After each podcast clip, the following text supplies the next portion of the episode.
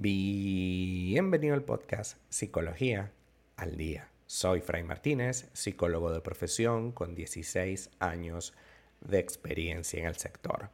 Como pudiste ver en, en, el título de este episodio, hoy vamos a hablar un poco acerca de conocer a alguien nuevo tras una ruptura en la pareja.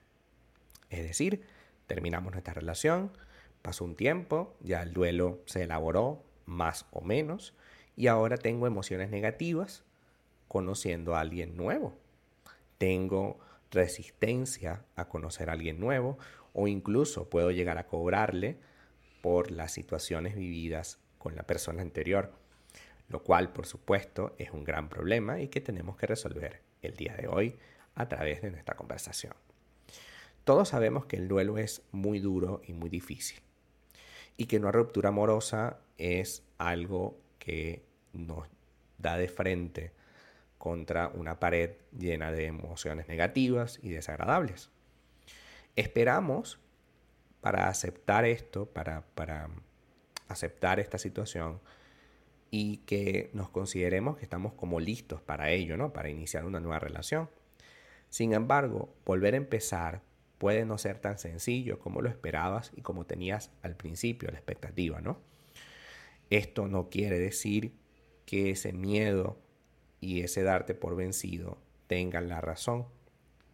Ese miedo lo que te dice es que no queremos volver a pasar por una situación tan incómoda como la que vivimos al principio, ya que esta situación incómoda nos puede hacer sentir muy mal de nuevo. Terminaste una relación, atravesaste tu duelo, durante un tiempo pudiste reflexionar, trabajaste en terapia, hiciste todo para sanar.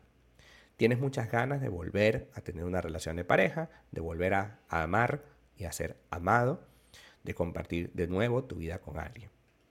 Accedes a la primera reunión que se te plantea, bien sea por el la fórmula que sea, ¿no? Aceptas esa cita y cuando estás con esa persona esperas tener, a ver, lo mejor posible, ¿no?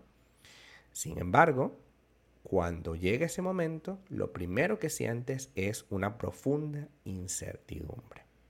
Cuando estamos en una relación, generalmente sabemos que la otra persona eh, que nos gusta tiene unos planes y un, criterio y una cosa, ¿no? Sin embargo, después de romper con, con nuestra pareja anterior, generamos una sensación de incertidumbre porque ya podemos ver que se puede romper un vínculo. Entonces dices, ¿será que va a pasar lo mismo? Y comienzas a detectar y a ser hipersensible con muchísimas cosas que probablemente antes ni lo estabas pendiente. Porque lo que no quieres es repetir el esquema. A ver, en un principio eso es normal, que no queramos repetir el esquema y que estemos un poco inseguros de si dar el paso o no, de si aceptarle otra cita o no. Pero cuando esto se convierte en, huir de las relaciones nuevas, es un problema que tenemos que atacar. Entender que esa inseguridad eh, tengo que transformarla en condiciones y que si esas condiciones me las dan, no tengo por qué sentir eh, esa inseguridad. Entendiendo también que a veces tenemos muchas expectativas eh, poco realistas, poco ajustadas a la realidad que también pueden jugarte una mala pasada en ese momento cuando estás saliendo con alguien. Ya que cuando yo tengo expectativas poco realistas, lo que va a ocasionar esta situación es que me voy a sentir como necesitada de tenerlo todo de una vez. Entonces, en lugar de saber que la relación de pareja es un proceso poco a poco, yo voy a creer que lo que tengo que hacer es recibirlo todo de golpe, ¿no? Y que ahora yo, en lugar de tener la mente abierta y flexible, voy a tener la mente muy rígida y cualquier cosita, por más mínima que sea, se va a cargar la frustración que llevaba por dentro desde la relación anterior. Entonces le estaremos cobrando a esa persona sobre una deuda emocional que no es de él o de ella. Y en consecuencia, pues por supuesto que se acabará la cita y se acabará esa nueva relación que está comenzando. Otro punto importante es que quizás todavía seguimos tristes, todavía no hemos superado del todo el duelo de la persona anterior y por supuesto imaginarnos con alguien más nos causa una profunda tristeza. ya que cuando yo estoy con alguien más es como que me estoy comprometiendo con eso y evidentemente si no he sanado mi herida, ese compromiso no lo voy a poder tomar. Es como que tengas la mano herida. Si tienes la mano herida, agarrar algo te va a resultar mucho más difícil que antes.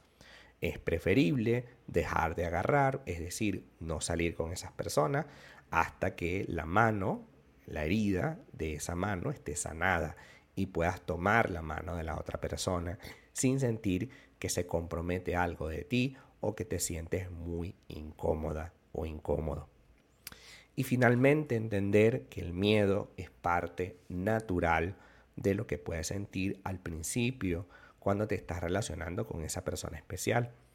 Ese miedo de no volver a sufrir lo mismo, de no volver a pasar por lo mismo, es normal y es sano, ya que ese miedo transformado en condiciones específicas para que la relación pueda surgir es esencial. Ese miedo lo que te va a decir es, mira, yo necesito que esto pase de esta manera, yo necesito que ocurran las cosas de tal forma, por lo tanto yo quiero y me interesa que la relación pase por estos parámetros. Condiciones muy específicas para que tu miedo, que repito, y como hemos hablado en este podcast, el miedo es una expresión de ignorancia, desconoces cómo es la persona y por eso te da miedo, desconoces cómo va a ser la dinámica de esta relación y por eso te da miedo tienes miedo de que las condiciones no sean las idóneas o las que más te interesen y por eso tienes miedo. Por lo tanto, si tú modificas esas condiciones, evidentemente vas a tener un proyecto más sano, más limpio y más parecido a lo que te interesa. Recordando siempre que el miedo ligado a la expectativa va a hacerte creer que esta persona tiene que ser perfecta y no, esta persona va a tener muchos defectos también. La diferencia es que ahora son defectos más llevaderos a los que tenía tu pareja anterior. Hasta acá nuestro episodio del día de hoy. Muchísimas gracias por quedarte aquí hasta el final. Si deseas saber más sobre mi contenido, www.fraymartinez.com. Para consultas online, www.fraymartinez.com y también sígueme en mi Instagram, arroba fraymartinez20. Muchísimas gracias y hasta el próximo episodio.